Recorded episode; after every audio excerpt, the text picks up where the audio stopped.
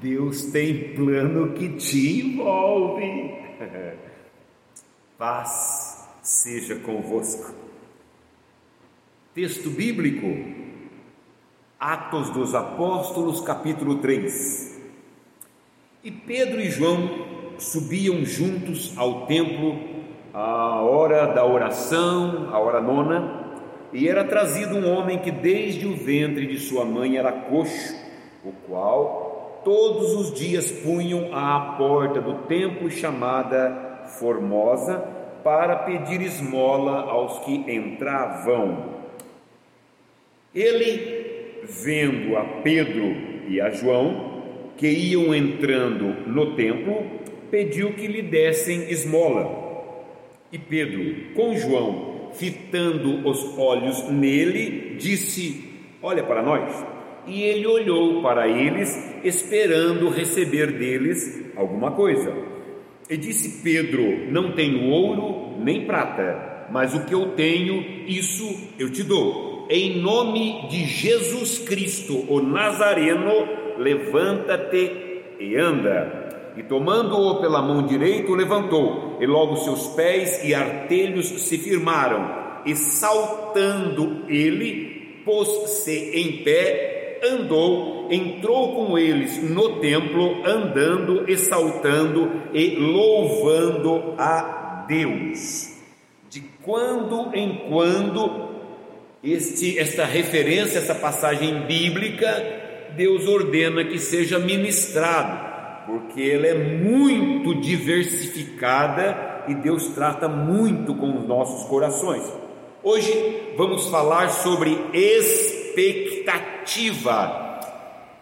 É, expectativa, ela tem pelo menos dois pontos fundamentais, dois pontos cruciais de partida. Tem que escolher qual dos pontos você prefere.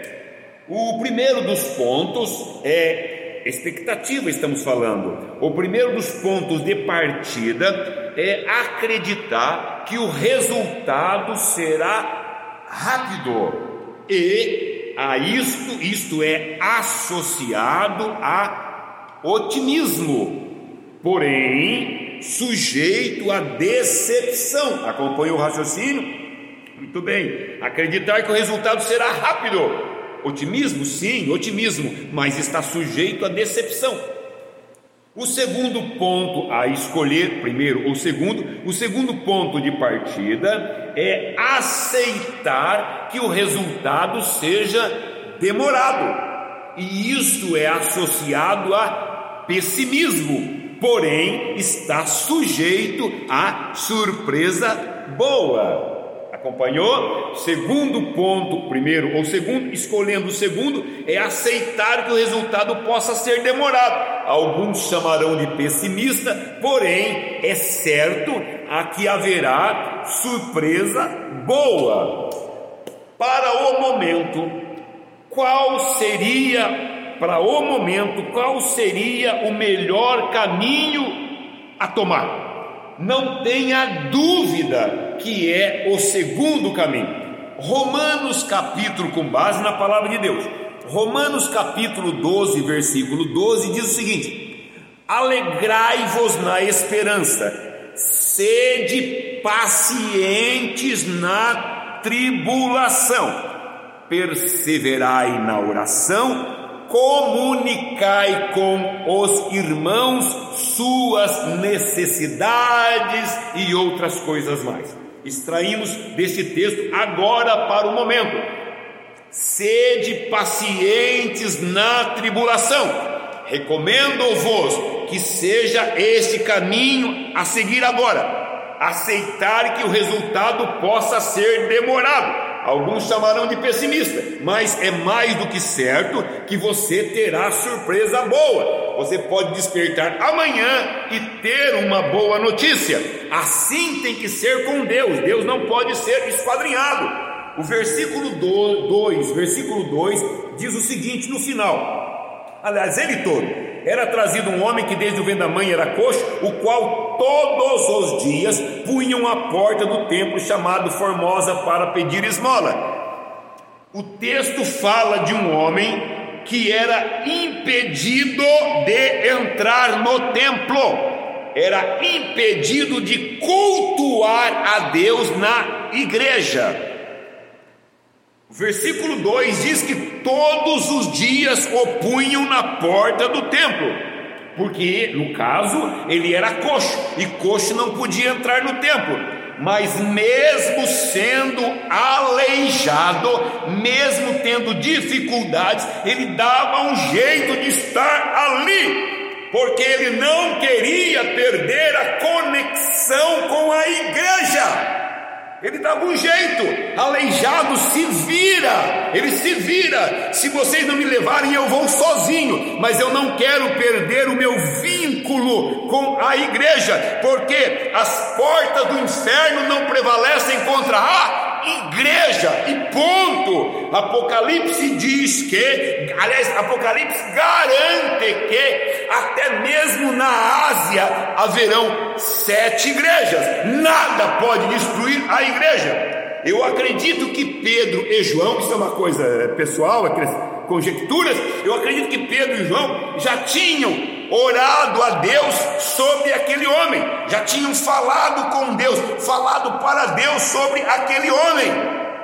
Não vá estragar tudo nesta reta final. Olha pertinho, não vá estragar tudo nesta reta final, amado, amada, não descambe, o inimigo vai tentar seduzir, não descambe, não importa quando, importa que, não importa quando você vai ser abençoado, importa que você vai ser abençoado. O versículo 5 diz: E olhou ele para Pedro e João, esperando receber alguma coisa. Deus não despede ninguém de mãos vazias. Lá em Mateus 15, já falamos sobre isso no tempo passado.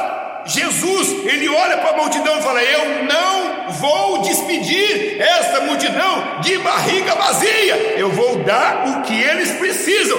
Deus conhece a tua luta, meu amado.